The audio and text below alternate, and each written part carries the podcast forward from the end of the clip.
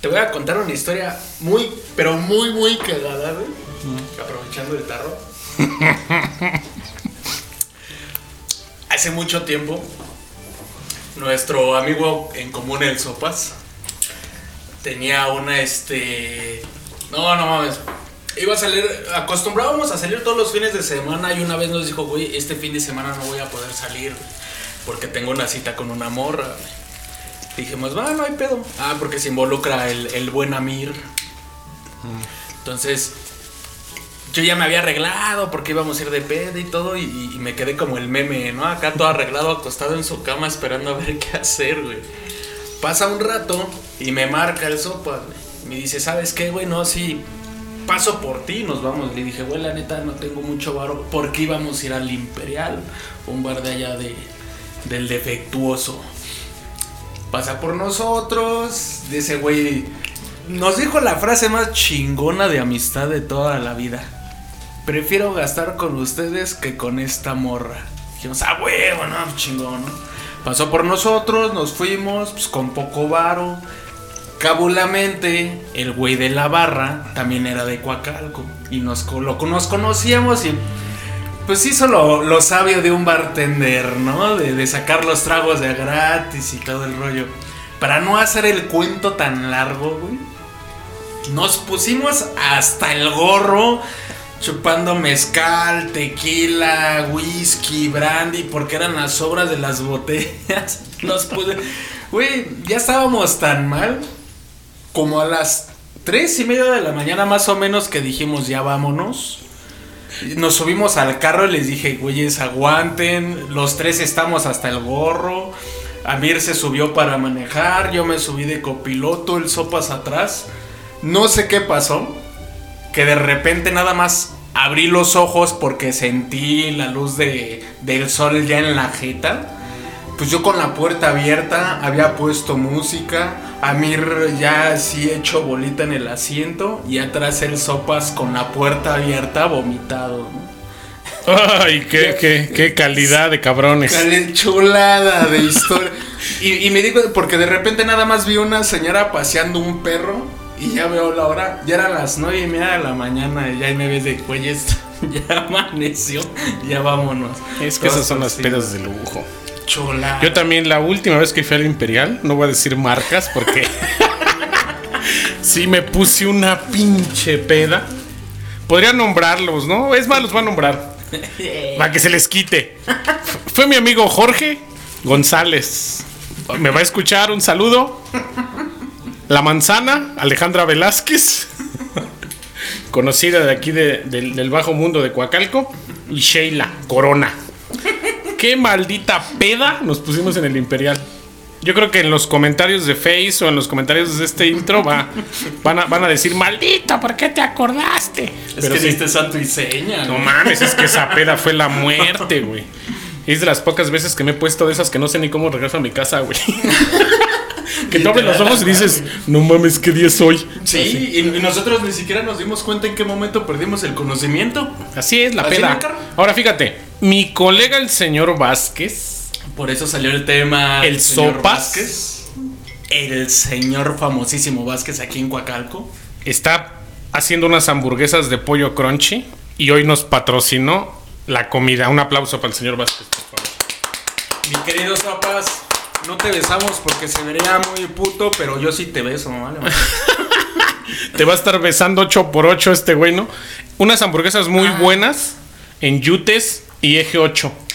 La verdad están buenísimas. Si googlean ahí señor Vázquez eh, en Google Maps, les da la ubicación exacta.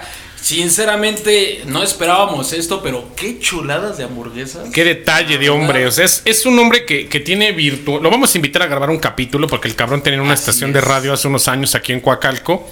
Y creo que pioneros. creo que merece, merece ese respeto, ¿no? que le regalemos un, un capítulo para que venga a decir pendejadas de la historia con nosotros, ¿no? Claro que sí. Pero ya entrando en materia, Ruso, Entrando en la materia fecal. el capítulo de hoy es un tema controvertido. Es un tema por el cual nos podemos llevar un balazo a media madre.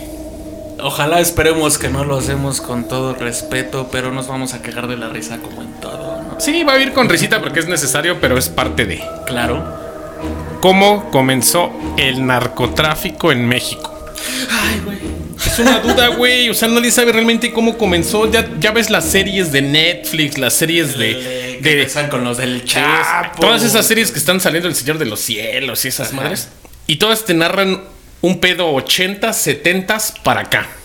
Pero nadie, Nadie narra qué atrás. pasó hace un chingo de años y cómo arrancó este pedo desde el siglo XIX o desde mucho más antes. Claro. Así que comenzamos. Dale. Vamos a seguir tragando.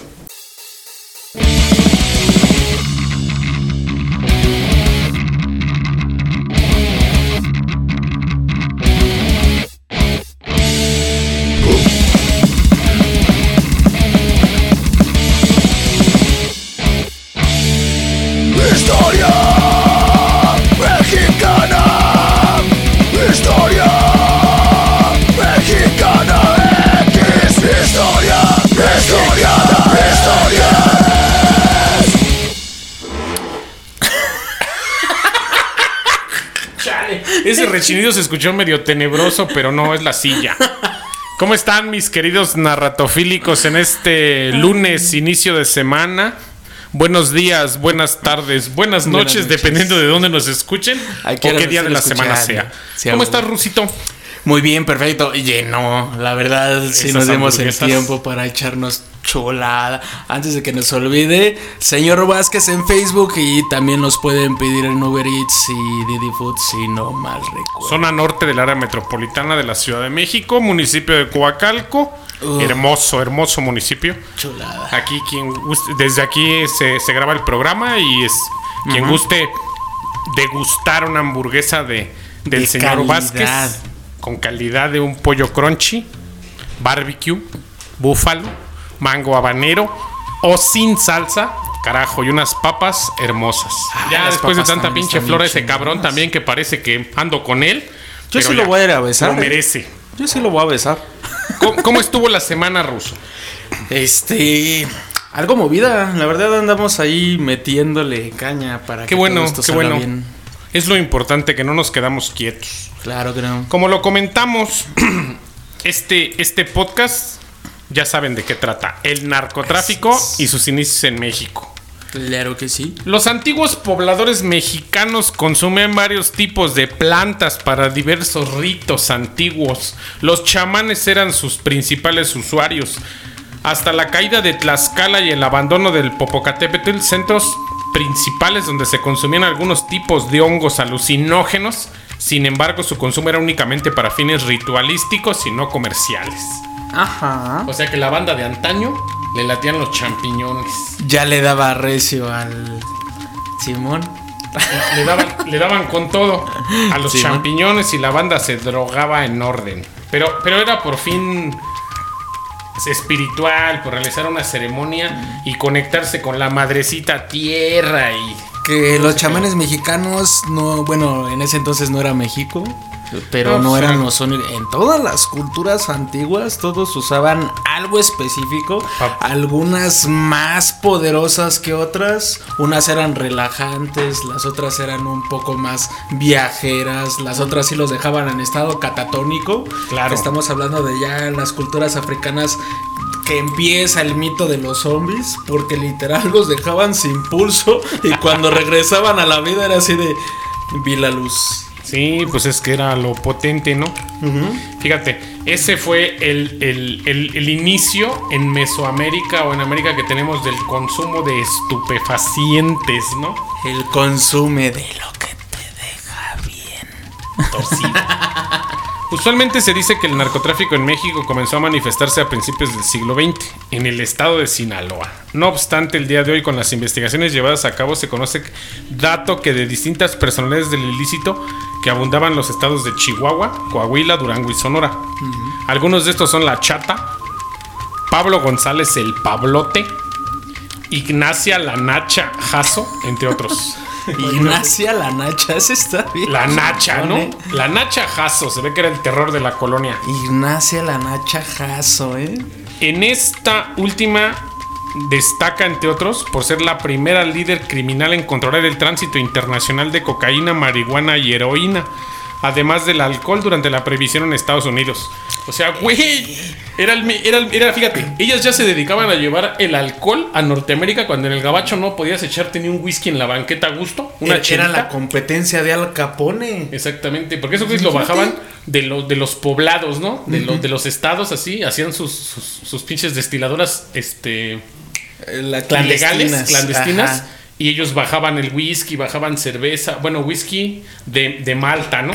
En la Malta. Bajaban algún alcoholito clandestino que los dejaba ciegos con dos, tres putazos.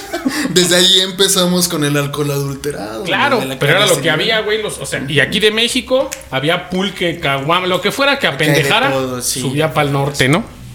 La, la- la mera, mera competencia de Al Capone. Así es. Todo esto desde la comodidad de su residencia en Ciudad Juárez. Es por esto que se le da a llamar la abuela del narcotráfico. Fíjate. Ignacia Jasso, la Nacha. La Nacha Jasso. Ignacia la Nacha. Y no habíamos oído hablar de ella en ningún momento, porque pues no, no tenemos Sí, no, no, ese. no está en la cultura. No está la serie Netflix. no, no le han dedicado un capítulo en, en alguna serie a la señora Nacha Jasso. Netflix, si se les ocurre, nos deben un varo Carajo, porque les ¿eh? estamos Somos- dando la idea. Estamos regresando a la raíz, papá, Así al es. comienzo de la historia. Nos deben un varo Netflix. Su gran desarrollo posterior, según los analistas de seguridad, se atribuye a un arreglo implícito que existía desde inicios de los 80 entre los traficantes de las sustancias y los gobiernos locales y estatales. Vaya, no voy a entrar tanto en materia de detalle, Sí, no. pero hasta ahí lo dejamos, ¿no? Así como a la posterior terminación de este arreglo con la guerra en que el, el ejército mexicano declaró desde mediados de la década de los 2000 a los cárteles o organizaciones ilícitas como son conocidos. Este arreglo gobierno-narcotráfico consistía en permitir el libre paso de cargamentos de droga desde Sudamérica hasta Estados Unidos por rutas fronterizas definidas en una parte del territorio mexicano, transportando estos cargamentos principalmente por tierra.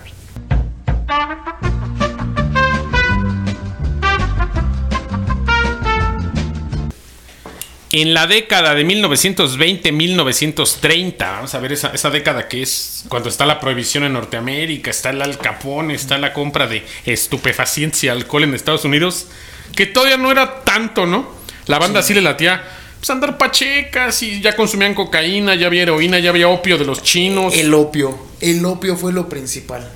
El, el opio sí fue así como que la parte más que empezamos a hacer el narcotráfico, porque en ese entonces si existía el contrabando de lo que era cigarros y alcohol, pues Al Capone traficaba con Lucky Strike Ok. y pues también el whisky de la Malta.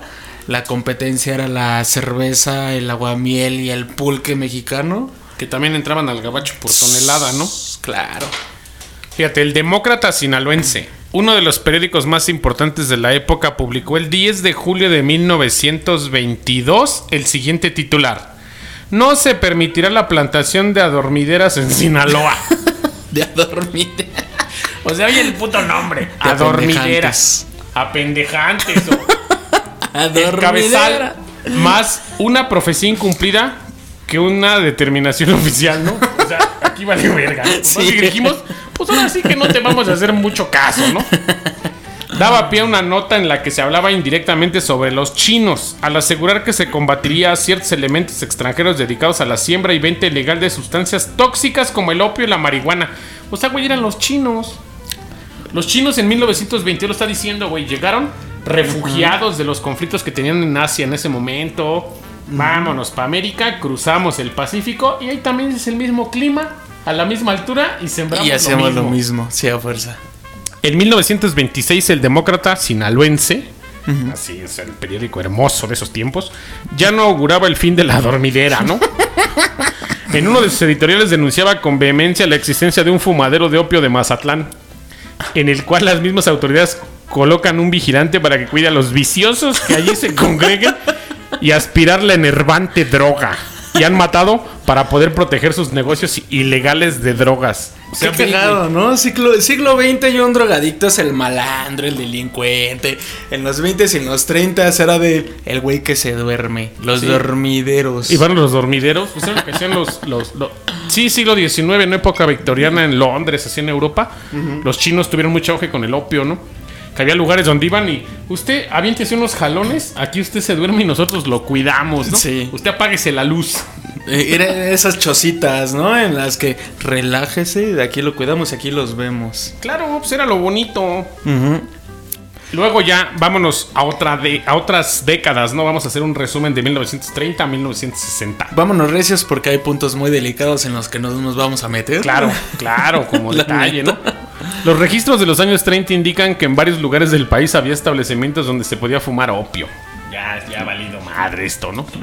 Se ubicaban fumaderos en la calle de Peña y en la de Mesones de la Ciudad de México, en la calle Colón de Ciudad Juárez, sobre la avenida Juárez de Mexicali y en las calles Carnaval y Benito Juárez en Tampico y en Tijuana. O sea, güey, el opio, el opio de los chinos era ¡pum! En Pues sí, 1930. al final de cuentas era un ingreso. Y, y la gente piensa que las drogas ya son nuevas. O sea, tu abuelito decía, no, todo comenzó ya a raíz de, de- de los 60 y los hippies. No mames, yo iba, Maldito iba rock naciendo mi abuelo y la banda ya fumaba opio, güey. Mi, el bisabuelo ya había Se nacido y... ahí.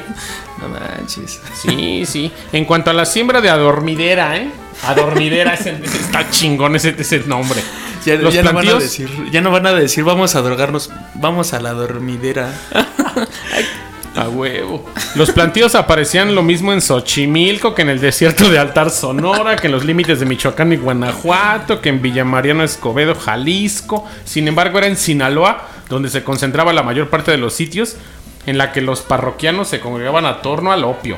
O sea, Qué historia de Sinaloa, ¿no? tú llegaste a pensar que, como dice aquí Michoacán, Guanajuato, Xochimilco mismo, güey, opio.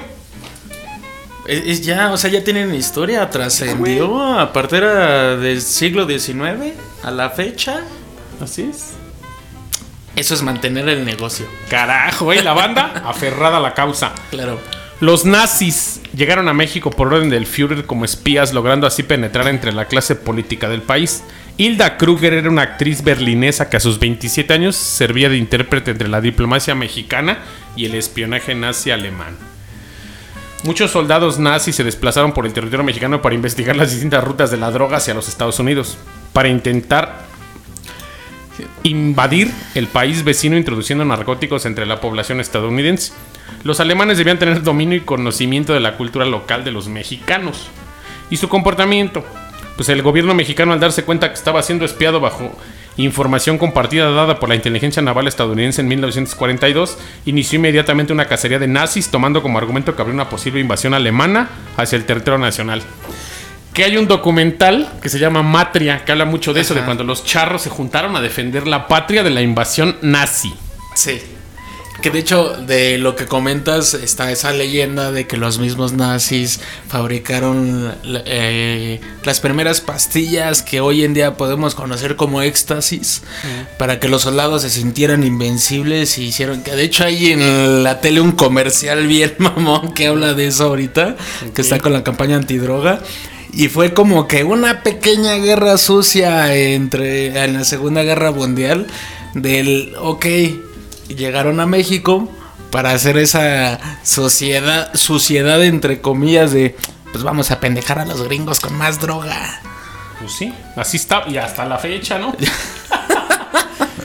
Inmediatamente el gobierno mexicano impulsó una campaña xenofóbica hacia los alemanes asesorado por el gobierno de Estados Unidos. En México se firmó la campaña panamericana de Chapultepec, donde se acordó no aceptar el ingreso de ningún ciudadano alemán en los países latinoamericanos. Este acto orilló a los alemanes residentes en México a huir hacia Argentina bajo cierto proteccionismo discreto de Juan Domingo Perón. Fíjate, Peroncito Che, boludo. tan, es, argentino tan, tan bien querido por la, por la sociedad argentina, güey, como un hombre que estuvo dos periodos en el gobierno argentino, salteados en los años 50 y en los años 70, fue de los, de los presidentes más queridos. De allá de- del, de- del Mar de Plata, ¿no? De las tierras blancas. Defendía alemanes, cabrón. Defendía nazis. Es que a la fecha, no sé por qué los argentinos son los únicos de latinoamericanos que se sienten superiores a cualquier raza latina. Ya nomás porque tienen una que otra bandita de punk que se defiende y alguna. Sí. Soy fan de Soda Stereo, no lo voy a negar nunca y hay, hay buen Ah, rock sí, no, argentino, güey. o sea, independientemente de musicalmente hablando, el poblado argentino sí tiene como que mucho fascismo ahí. Sí sienten que son otro pedo, ¿no? Chulos. Fíjate. En la década de los 40 del siglo pasado, la ignorancia y la extrema pobreza indujeron a campesinos de la zona serrana de Sinaloa, Durango, Chihuahua a conformar el denominado Triángulo Dorado. De la droga al cultivar en grandes extensiones de tierra montañosa, marihuana y amapola. Esta actividad con el paso del tiempo se convirtió en una enorme mina de oro para los cárteles de la droga. Pero también trajo consecuencias funestas a futuro para la población debido a la violencia que se desató por el control de los cultivos. Pues ahí comenzó el pedo. Ahí comenzó la parte sangrienta de la historia del narcotráfico. Así es. En Sinaloa, Durango y Chihuahua en los años 40. güey. Manuel Lascano y Ochoa, secretario de gobierno durante la gobernatura de Francisco Labastida, es uno de los observadores privilegiados de Sinaloa del siglo XX. Publica sus memorias Una vida en la vida sinaloense. En las primeras páginas de su libro, el exsecretario Lascano reflexiona sobre los chinos y la droga. Siempre se señala a los chinos como muy dados a trabajar en actividades de la droga. Yo conocí chinos que se dedicaban a eso. Estaban una temporada sí y otra no. Eran muy inestables. Se les veía un tiempo por ahí y luego cuando se necesitaban para algo simplemente no se les hallaba por ningún lado. Andaban de arriba para abajo. Además, por asociación de ideas, la gente ha señalado a los chinos como traficantes por excelencia. En efecto, conocían de droga, trajeron la amapola. Sabíamos que en las regiones asiáticas se consumía mucho opio. Y además esos inmigrantes abrieron en México sus propios casinos. Entonces cuando la gente pensaba en un chino, lo encasillaba en ese papel.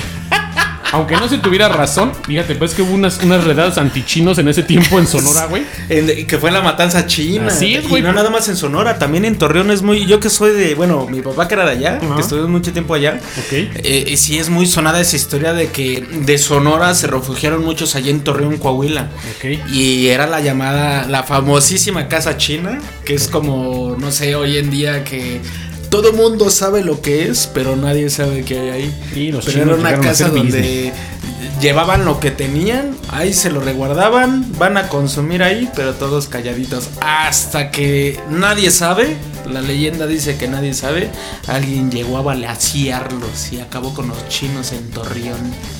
Así es. Entonces cuando la gente pensaba en un chino, lo encasillaba en ese papel. Aunque no se tuviera razón, aunque se careciera de pruebas, el chino vendía droga y tenía sus casinos. Para el mexicano, valiendo madre, ¿no? Los chinos no eran los únicos extranjeros involucrados de alguna forma en, el mundo de las drogas. Anota más adelante Manuel Ascano, también venían muchos norteamericanos a México a adquirir directamente la droga. En ese entonces el tráfico parecía estar en relación con los negocios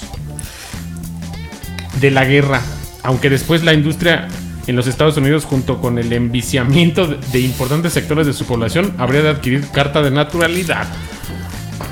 ¿Cómo ves? Es un tema muy complicado. Es que está bien cabrón, güey. esa- Es que- ya le, le están echando la culpa a la actualidad y no mames. En ese tiempo, como la. No, no lo voy a decir abierta o, o directamente. Pues Norteamérica no tiene, no tiene el clima No, no lo tiene. Como México. Tal vez para algunas sí, pero son las menos Agresivas. consumidas, son como que las más eh, para dominguear. Pero pues la verdad es que es un tema muy, muy... Me, me estoy mordiendo la lengua para aventarme mis chistes negros el día de hoy. Pero pues, nos van a cacahuatear y yo nomás estoy narrando la historia, ¿no? Para que sepan de dónde comenzó este pedo. Eh, eh, esto es cultural nada más, Claro. no, no se vayan por la tangente. Los propios sinaloenses, sin embargo, eran los actores centrales del tráfico incipiente de aquellos años. Yo conocí a varias personas, o sea, y cito, o sí, me escucho bien badía, pero es la verdad. Eh, sí. Y cito, ¿no? Como lo dice el, el, el sec- exsecretario de Gobernación. Yo conocí a varias personas que sembraban, se trataba de amigos míos que cultivaban amapola y luego de la cosecha se iban a nogales, vestidos como campesinos, con cuatro o cinco bolas en un beliz o en unos morrales. Y lo curioso es que en la frontera pasaban en la aduana sin ningún problema, sin ningún peligro, a la vista de los aduaneros. Entregaban su cargamento donde tenían que entregarlo y regresaban muy campantes. Era evidente que los dejaban pasar, relata Lascano. Todo embonaba antes como ahora en el mundo del narco. La diferencia era el volumen de las operaciones. O sea, en ese tiempo pasaban con un costalito, ¿no? Algo relax. Y ahorita pasa un pinche tráiler hasta la madre. Un tráiler, no mames, hasta todo el cargamento completo en el avión. Sí, pero es que pues ya son más, ¿no? Sé que el consumo ya creció. Hay, más banda, ¿no? Mira, voy a decir algo muy sincero y muy concreto. A final de cuentas es una empresa. Obviamente Claro. cuando la empresa va creciendo, vamos a comparar, se va a escuchar muy mal y bueno, no se va a escuchar mal, es la realidad. Es como si comparamos este Coca-Cola con el narcotráfico. Carajo. Sin dar marcas. A final de cuentas, Coca-Cola, pues cuánto no importa de Estados Unidos a todo el mundo. Pues, en Y en todos los países ya producen el refresco, que ahí mismo solo Así es su marca, pero partido en todo el mundo. Y el narcotráfico es más todavía. No puede que ponga ahí su, su refinería, vamos a decirlo. Pero, Pero, sí le pues, importa y la carajo. importación paga más que tener tu planta allá. Carajo. La creencia de que el gobierno de los Estados Unidos alentó de manera informal la siembra de marihuana y adormidera en Sinaloa es debido a que la venta de marihuana y la adormidera fue estimulada y mantenida por turistas extranjeros durante décadas, güey. Décadas. Casi como un atractivo turístico. Además, varias generaciones de la región han dado fe de la presencia y actividades de algunos estadounidenses que tienen enormes casas como, con secrecía, así como aeropuertos y acceso a puertos que en pocos minutos pueden estar en territorio internacional. Y es una práctica que se ha mantenido hasta la fecha, como puede verse en varias noticias, ¿no? y de la que también las fuerzas especiales mexicanas han dado fe. Por ello y para sobrevivir hay mucho cuidado en torno a mencionar los nombres reales, el aspecto y la ubicación de las verdaderas mentes criminales de doble y hasta triple nacionalidad que pasan en el anonimato. Pues Pero así que no vamos a entrar nosotros en detalle, No. solo es este meramente informativo este no. dato. El profesor e investigador español Carlos Reza Nestares, quien hizo consultorías para la Procuraduría General de la República en la década de los 90, considera que uno de los 10 mitos sobre el narcotráfico en México, la idea de que el gobierno estadounidense permitió, incluso favoreció el cultivo de drogas en México durante la Segunda Guerra Mundial, Reza Nestares dice que esta idea se ha hecho tan popular en los últimos 20 años que le han dado como cierta un secretario de la Defensa Nacional Mexicana, un secretario de Relaciones Exteriores, un fiscal general de la República, el jefe de la Interpol en México, incluso un alto funcionario del Departamento de Estados Unidos. O sea, ya dijeron, güey, ahora sí que siémbrame, ¿no? Ocupo que me siembres ahí unas, unas toneladas para los soldados, ¿no? Es que mira, a final de cuentas es como lo que pasó en Colombia, que se tuvieron que declarar un país narco cuando estaban en la situación de... Madre, Es que a estas alturas se me olvida todo. A mí también. Se me. Se están olvidando Pero- muchos datos. Cuando, cuando- cuando estaba, ya, me- ya me regresa todo cuando me río. Cuando estaba en la situación de Pablo Escobar, que Colombia no le quedó de otra más que decir, pues sí, aquí se planta y se distribuye a todo el mundo, porque al final de cuentas, o sea, ya para llegar al grado de que eso es un dato random, para que Pablo Escobar cuando inició el señor de las armas de Estados Unidos a vender todos los armamentos de la antigua Unión Soviética y Pablo Escobar haya apartado un submarino de la antigua Unión Soviética, imagínate comprarte un submarino de la Unión Soviética y no nunca lo usó. Ahí tenerlo parqueado, ¿no? Así como Sí. me compro un Corvette. No, yo quiero un submarino, su Sí, no, no. Es como si en la actualidad me puedo comprar un Bugatti, el último Rolls Royce, pero no quiero un submarino. Sí, yo vale más. Yo hubiera hecho lo mismo. Fíjate, otro mito siguiente chingón. El Mm. gobierno estadounidense de Fran- Franklin Delano Roosevelt impulsó y financió en los años 30 y principios de los 40 el cultivo de amapola durante la Segunda Guerra Mundial. Las necesidades de morfina con que atemperar los dolores de los soldados estadounidenses heridos en las batallas impulsaron a la administración de Roosevelt a externalizar la producción de adormidera en México. Mediante un acuerdo oficial con el gobierno mexicano de Manuel Ávila Camacho, se eligió la zona serrana de Sinaloa por sus condiciones favorables para el cultivo de adormidera. La dormidera. Y luego Me no encanta paró. esa idea. Oye, cagado. O sea, ahí vamos a sembrar adormidera para hacer morfina. Pero bueno, eh, aquí exactamente empieza lo que mucho chavito de la generación nueva, eh, que ya empiezan a tomar medicinas de la farmacéutica para que ya no es nada nuevo. Desde ¿No? la guerra, todo lo que servía eh, precisamente para ayudar a curar, curar heridas o adormecer y todo eso. ya habían unos soldados medio mañosos que era así de es que tengo miedo. madres, ¿no? Tun, tun, dos inyecciones y vámonos. Vámonos a balasear. Sí, no, no. Pero eh, ahorita ya se sienten bien grandes tomando jarabe chis puterías. Así es. Fíjate, sin embargo, Rezan Stares considera que existen bastantes elementos para cuestionar la verosimilidad de esta historia creída por muchos en Sinaloa. En primer lugar, debido a que no existe ninguna evidencia de que en un territorio árido como las montañas de Sinaloa de origen a una mayor eficiencia en la producción de la dormidera y opio que por ejemplo las más fértiles valles bajo el mismo estado. Según el profesor de la Universidad Autónoma de Madrid, es imposible encontrar sustento científico para la afirmación de que ambas especies crecen mejor en zonas montañosas, de duras condiciones climáticas que en tierras llanas más fértiles y con mejor acceso al agua y fertilizantes. El pequeño problema es que siento que sí comenzaron a sembrarla abajo. Pero cuando se volvió ilegal y comenzó el pedo, pues tuvieron que correr para arriba, ¿no? Sí, porque es más difícil. Uh, no, te- tengo unas historias para eso que puta, Sí, sí, o sea, prácticamente cuando fue legal o cuando estuvieron apoyando a Ávila Camacho, porque Ávila Camacho era muy a- afecto a apoyar gringos. Él fue el presidente que continuó posterior a. Primero fue el Lázaro Cárdenas y luego Manuel Ávila Camacho. Ese presidente tuvo por consecuencia ser muy servil a Norteamérica. El otro cabrón les había quitado el petróleo. Este güey dijo: No hay pedo, ¿qué van a ocupar? Drogas Yo duras y a dormidera. Perfecto. dor- Vamos a, vamos a, a fabricarle, ¿no? ¿Cómo me da rezo de la, la dormidera? Fíjate, otro. Reza Nestares explica, sería muy original la decisión de externalizar una actividad que hubiese podido realizarse con menos problemas en Estados Unidos y conforme a premisas legales justificables sobre la base de las necesidades bélicas. Se ocupaba para la guerra, ¿no? Sí, güey. Pero más absurdo es considerar la implantación en México cuando el comisionado federal del Buró de Narcóticos, la, FD, la FBN en ese tiempo, Harry J. Anslinger, se encargó de firmar acuerdos, eso sí, bien documentados con los gobiernos de Turquía, Irán y la India para garantizar licencias monopolistas de importación para American Company y de suministros de opio. Aslinger, junto a todo el Departamento de Estado de los Estados Unidos, de hecho trabajaron en cercanía de colaboración para desalentar la producción de opio en México, lo cual incluía el ofrecimiento de recompensas a los agentes mexicanos por información sobre cultivadores de drogas en México. Acabas de mencionar algo demasiado curioso. O sea, nombraste países que a la fecha siguen siendo unos productores demasiado, demasiado pesados de estupefacientes de tercera calidad, vamos a llamarlo. Pero Estados Unidos hizo el trato para que se hicieran en México el patio trasero. Seguimos fue- siendo el patio trasero. Hasta para eso somos el patio trasero. Pero se supone que son mitos. Aquí estamos tocando Mitos. mitos. No sabemos si fue realidad, Sí, porque pues, no. yo no anduve por ahí consumiendo en esos tiempos. no estábamos adormeciéndonos en Todavía ese no era edad. Todavía no, no estaba yo ni por la columna de mi abuelo en esos tiempos. El investigador español concluye su argumentación diciendo que en el terreno práctico no existe ninguna evidencia documental de un acuerdo de esta naturaleza. O sea, no sé que vamos a quemar los papeles porque ya hubo pedo, ¿no?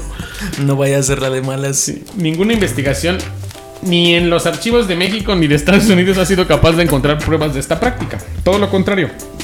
Los archivos de la Segunda Guerra Mundial muestran un profundo descontento de los funcionarios estadounidenses con sus homólogos mexicanos por su incapacidad para controlar la producción y exportación de drogas. O sea, nos echan la culpa Sí, otra de que uno, esos compran a madres y uno, uno le echan la culpa por producirla, ¿no? Así de, oye, cabrón, mames, me estás echando mucha droga. Te pasas de lanza. En una versión menos conspirativa, un origen más posible de esta historia es, es que algún sagaz intermediario ofreció el relato a los campesinos como parte de su argumento de convencimiento para que se iniciara la producción de adormidera o marihuana. Dormidera. Rezan Stares no tiene duda de que es posible rastrear historias parecidas de pretendido fomento gubernamental del cultivo de drogas en intermediarios ejerciendo su tarea de convencimiento en otros lugares y épocas. Ninguna en todo caso alcanzó la popularidad de esta que inmiscuye al gobierno estadounidense y a la Sierra de Sinaloa. Las sierras, las benditas sierras que a la fecha hoy Así día es. en México.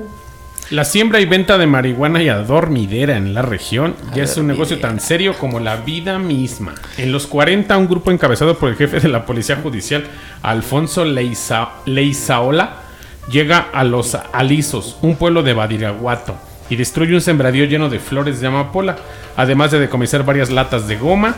Al regresar a Culiacán, entre la maleza de la serranía aparece una docena de hombres armados que emboscan a los judiciales. Francisco Urias, secretario del jefe de la policía, se lleva a Leizaola, a quien, quien queda malherido a una choza cercana del poblado de Santiago de los Caballeros. El resto de los judiciales huye mientras el jefe de la policía está siendo curado en la choza. El grupo de pistoleros llega y se lo llevan a otra casa donde lo torturan un par de horas antes de colgarlo de un árbol como advertencia de que Badiraguato no iba a dejar de ser lugar productor de drogas. Es. es que. O sea, ahí viene, desde esos tiempos se veía, o sea, vino el, el de la tira, ¿no? Viene el, el- el que se siente bien, bien, bien porque trae el cohete. Ajá. Y eh, claro. imagínate los productores del pueblo así, machetudos, sombrerudos de esos tiempos que también eran de, a ver, hijo, usted aquí que viene a querer mover. A ver, aguanta. Aquí vamos a remontarnos. eh, porque ahora sí que el narcotráfico viene siendo como que las secuelas de lo que fue el mundo de Lampa. A mí que me encanta toda esa historia. Y va- vamos a remontarnos todavía más atrás que se hizo muy famoso con la película de... ¿Cómo se llama? La del padrino, perdón. Que fue lo, la situación de la Cosa Nostra. Eh, eh, fue una situación que marcó completamente la cosa nostra, todas esas ideas tan, vamos a llamarlas sanguinarias, estratégicas, porque también existía parte de mentes militares que se sembraban a niños para poder tener soldados que no cuestionaran absolutamente nada. Que actualmente, bueno, no actualmente, bueno, actualmente en la situación en la que estamos de hablando de la historia del narcotráfico, desde ese entonces adoptaron que fueron las mejores estrategias para poder mantener un mercado, porque como mencionaba antes, una empresa que pudiera funcionar. Claro. Y más una empresa ilegal. No, hombre. Carajo. Que- Que no paga impuestos. De hecho, es paga algo que mordidas, pero no paga impuestos, ¿no? Eh, son sus impuestos. A final de cuentas, eh, yo lo veo de una manera demasiado inteligente en decir, es una empresa más. Claro. Uno dice, no paga impuestos al SAT, pero todas esas mochadas, todas esas liquidaciones por parte que se tiene que dar, pues es como si fuera un impuesto. Porque no Así es. pagan 5 ni 10 pesos. Así es. Fíjate. En 1960-70, ya vamos al cambio. Durante el gobierno del presidente Miguel Alemán nació la desaparecida Dirección Federal de Seguridad, que se encargó del espionaje político principalmente contra comunistas mexicanos y enemigos del régimen del PRI, así como el combate al narcotráfico. Sin embargo, más adelante se comprobó que altos mandos de la dirección se involucraron en el narco e incluso lo permitieron. Hacia los años 60, durante el Festival de Rock y Ruedas de Avándaro, se distribuye droga entre los jóvenes para poder castigarlos ante la sociedad mexicana durante estas épocas. Sonaba singular tema de Mari Marihuana a ritmo de rock, ¿no? Que eran los Duk Duks. Un día de estos vamos a tocar esos temas. Pero, Fíjate, qué pero- buena época. Pero, o sea, qué mamada. Les daban droga para poderlos castigar ante la sociedad mexicana. O sea, en la misma, so- la misma dirección de seguridad se aventó la de órale, morros. Se juntaron Dense, 250 mil cabrones en Avándaro. Vamos a ponernos bien torcidos. Llévense un chingo de lo que era. Mota, chemo. Eh, Aquí, aquí, aquí sí me muerdo más la lengua, pero voy a hacer algo muy sincero. Es lo que el gobierno hace. Al final de cuentas llega un punto en el que date para que a la esquina te agarre. Y te quedas así de, oye, güey, pues, pero pues es ilegal. Oye, pero tú me dijiste. oye, y no quiero mencionar algo. Me Siempre está la pasando vendía algo un similar. judicial, dirían los de. Sí. Dirían los de la botellita de Jerez en, el- en un documental de, de Gimme the Power de Molotov. Haciendo acá la, la- la mención. Como buen dice, documental. dice la botella de Jerez. Siempre nos vendía la droga un pinche judicial de mierda, dice. Sí, güey. En 1963, Alberto Mariscal rueda la película División Narcóticos, donde retrata parte de la ilegal actividad en México del tráfico de estupefacientes. En esa misma década había señalamientos del gobierno de Estados Unidos sobre México de permitir con la venia del Estado el libre paso de diferentes drogas hacia Estados Unidos. Entre ellos los más populares como la marihuana y el LSD.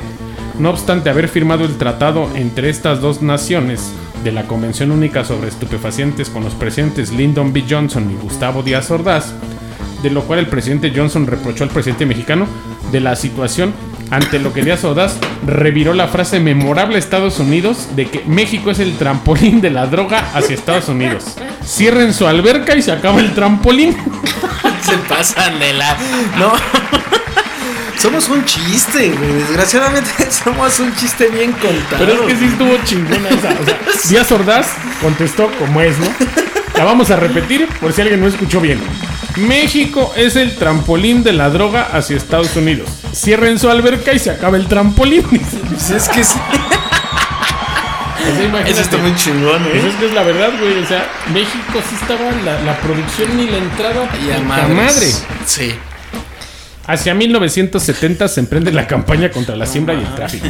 La operación Intercepción de Estados Unidos fue un fracaso. Operación que hostigó a México hasta detener el paso de drogas a indocumentados hacia su país en 1969, que fue secreta por el gobierno de Richard Nixon.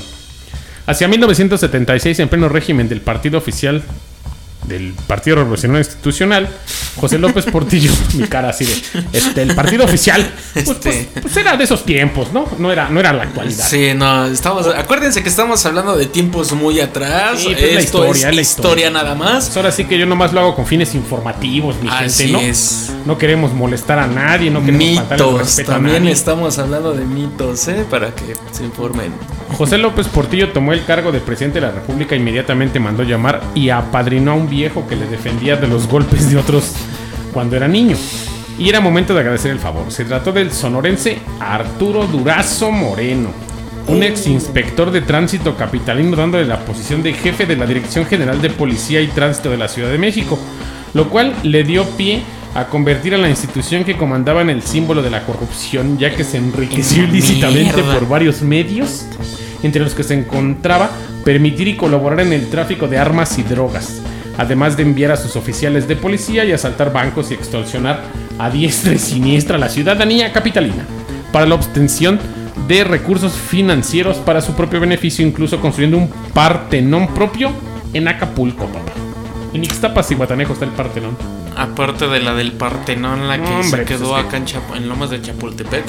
Pero bueno, esa es otra historia que la verdad, independientemente de lo que haya sido la historia pasada, que no tiene nada que ver con, con- lo actual, eh, la verdad es que sí, es, es una historia que no se puede ocultar.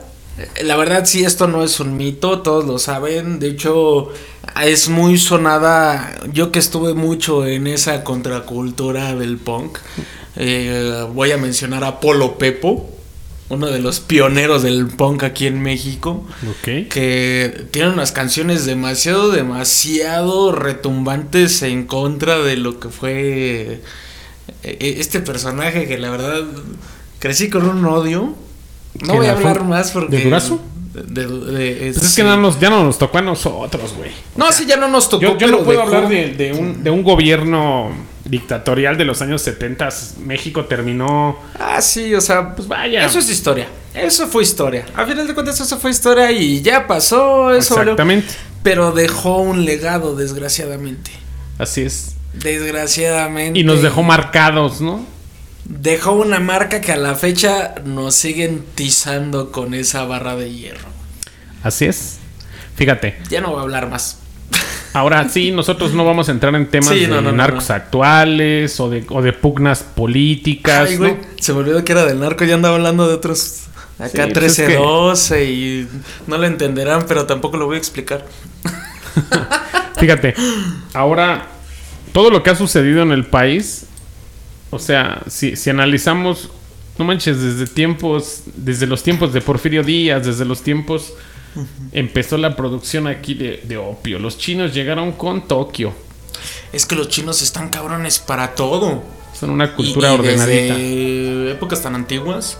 O sea, verá, cagadamente ellos que se encerraron en la muralla china por la por lo que era la invasión de, de Genghis Khan, al momento que ellos salen de la muralla y se dan cuenta que el mundo era muy diferente, les quedó esa espina de tenemos que alcanzarlos. Y no nada más nos alcanzaron, nos rebasaron, Nos consumieron. literal. ¿Sí? Literal, y en todo. Y ellos fueron los impulsores de hacer un mercado tan grande, pero absolutamente de todo. Si existe un iPhone chino, si existe ropa. un, este, la ropa china. Relojes. y si los chamanes lo usaban, la sociedad también lo puede usar. Sí, hablando hoy en del día, tema. ya con ese maldito este polvo de ángel y. ¿Cómo se llama esta madre actual? Que está muy. que están moviendo cabronada ahorita. Actualmente no sé. Sí, aunque es chino. Es que yo me quedé en el. Hay varias este, cochinadas ahorita que están sí, entrando como no. pseudo, como pseudo heroínas. Que está muy de moda ahorita, güey. Como lo de las sales de baño y todo Ándale. ese pedo, ¿no? Pero hay una madre muy actual, así que discúlpenme que me aviente una googleada. Mm, De la más Pero se actual. llama No, sí está fentanilo. Fentanilo. Son los chinos, güey. O sea, la producción de la producción de drogas con ellos es de vamos a incursionar en el nuevo camino a ver qué lo que era producimos y se va a vender. No, y están, y están consumiendo el mundo, güey. Están ampliando su mercado como la producción mexicana, pues ya no es nomás lo que se produce aquí, sino ya es comercialización de, de productos de todo el mundo, güey. Ya sin lo- entrar en detalles, tampoco tocar Sí, no, no, puertas no, que no queremos, pero ya, ya el narco ya no es producción solamente mexicana, güey, sino es comercialización, sí. distribución y, y suministro, ¿no? Es- es que ya de otros vamos a- estupefacientes. Va- vamos a hablar del tema del que te comentaba hace rato, de que a mí me encanta, del mundo del Lampa. O sea, una distribución así en general. puta, podemos hablar de, no nada más de los chinos. O sea, los chinos podemos hablar como distribuidores. Productores también. Productores y distribuidores, pero nah, el mundo del Lampa es tan grande que no sabemos. Ellos pueden ser la raíz, pero no sabemos si está conectado, no sé. Podemos hablar del Boris Sacón o de los Yakuza, o podemos hablar en De general. las y triadas chinas y de la mafia japonesa, ¿no? Los yakuza. Uy, no, o sea, son, son, son. Y son, y son órdenes inmensos. milenarias, güey. Son órdenes con, con un orden, con un, con un proceso, vamos a decir, casi militar, güey. Educadas, Es que sí. güey, ordenadas. Sí, güey. Vamos, vamos a ser muy honestos, güey. Su organigrama de un japonés o de un chino yakuza no es como en México, de que ya no me gustó el patrón, me lo voy a chingar y ya me quedo yo. Ni él. No, Ahí tiene un sí hay un organigrama y un respeto, güey, que aquí en México se perdió y originó Por la lucha del tanto conflicto por luchar por el poder, pero allá el organigrama lo conocen y saben cómo es este proceso, ¿no? De hecho, e, es, es como una secuela, de la- por ejemplo, del Boribikazón, que es el, este, eh, perdón, Boribisakon, que es la mafia rusa, que tiene partes de lo que es la mafia ucraniana. y Como el blanca Bratva. La Bratva. Ándale, como la Bratva. Bueno, la Bratva ya fue así como la secundaria, pero igual es, es el mismo respeto a las personas que se van quedando dentro de la pirámide. Pero lo que mencionabas, eh, demasiado cierto que el régimen militar está tan marcado que, la- que la mafia rusa empezaba en las cárceles dentro del gulag, que eran...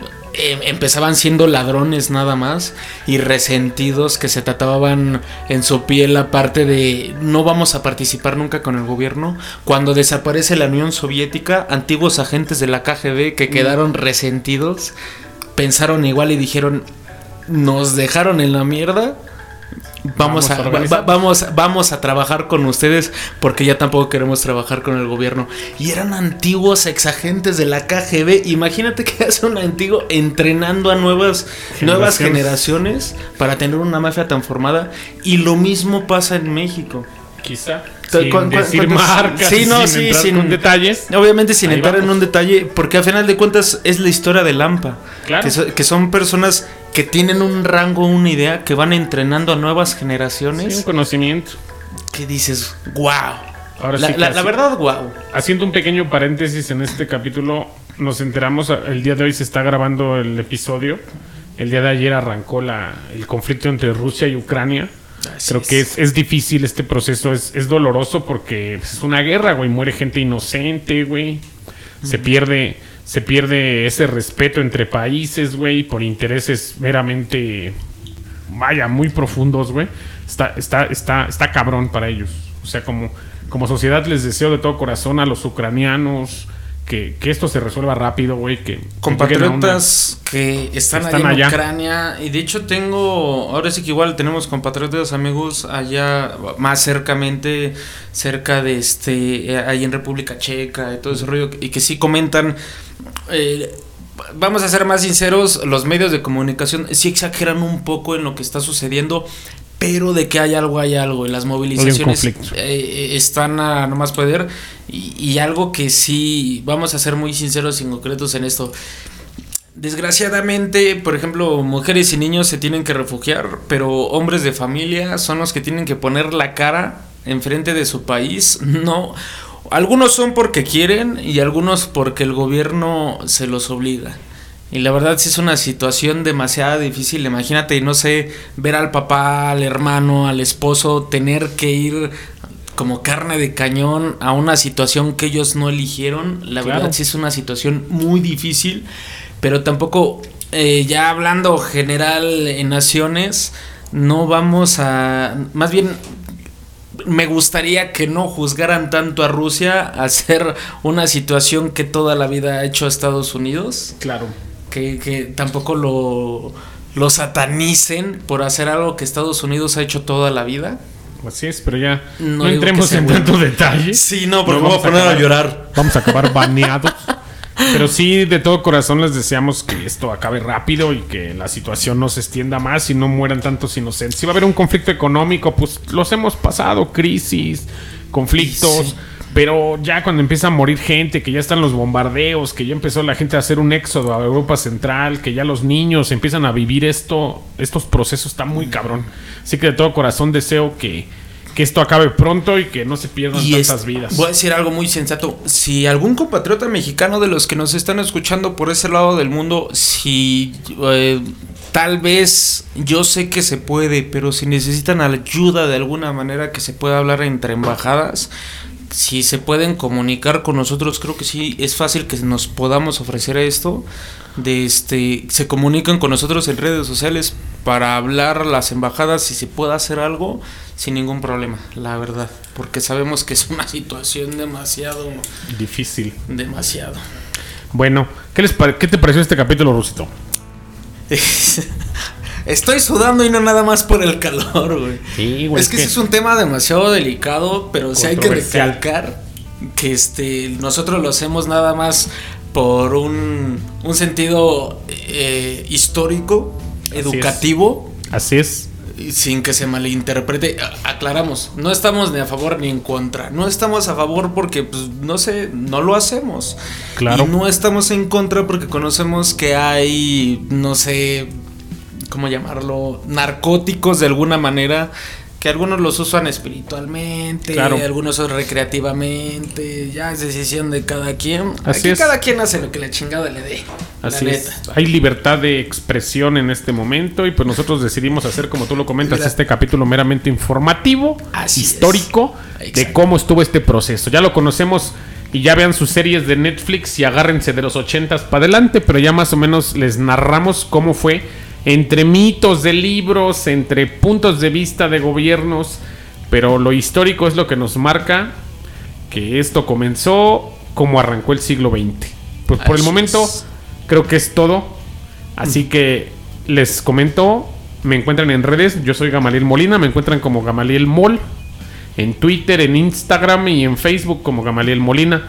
Ya hay página oficial de Historia Mexicana X, estamos teniendo muy buena respuesta, gracias a todos los que le han dado like. Muchísimas gracias a todo y vamos a reafirmar.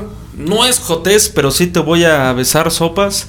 Señor Vázquez, acuérdense, es que sigo saboreando esa madre, estaba bien Carajo, deliciosa. es nuestro primer patrocinador. nuestro este primer programa. patrocinador, la verdad, y muchísimas gracias, la verdad, por la comidita estuvo tan deliciosa para toda la banda de Coacalco y la verdad, muchísimas gracias a toda la gente que nos está apoyando, apoyando y dando difusión. Ahora sí que me veían que compartíamos y era así de, ah, este güey que, pero empiezan a escuchar y se quedan así de, "Ah, este Sí, güey pues está está encargado". cagadillo el programa y ha dado algo de respuesta. Tenemos ahí en redes gente que nos está apoyando. De todo corazón, gracias por sus likes, por sus comentarios. Pronto habrá colaboraciones con invitados y de todo corazón deseamos que este capítulo sea de su agrado. Esperamos comentarios también, si nos quieren tirar calabazas, si nos quieren decir que estuvo culero, lo aceptamos porque todo es todas las críticas son útiles y nos ayudan a mejorar día a día. No ¿Cómo te encuentran en redes, Ruso? pero- Yo en redes sociales estoy como Adán Ciner, me encuentran en Facebook y en Instagram nada más. No se espanten las cosas que suba, pero pues es demasiado gracioso. Tengo Es un humor de- demasiado negro que el día de hoy la verdad sí me evité. Está negro tu humor que hasta rapea, ¿no? Mi negro es mi negro, ¿eh? mi humor es tan negro que cuando lo escuchan se quedaron sin cartera y celular. Es Besos. negro que hace blues. Ah, el mejor blues que podrán escuchar. Ok, pues por el momento sería todo y nos escuchamos la próxima semana. Muchísimas gracias por haber escuchado este capítulo. Ruso, bye. Nos vemos, muchísimas gracias. Besos en el siempre sucio, bye.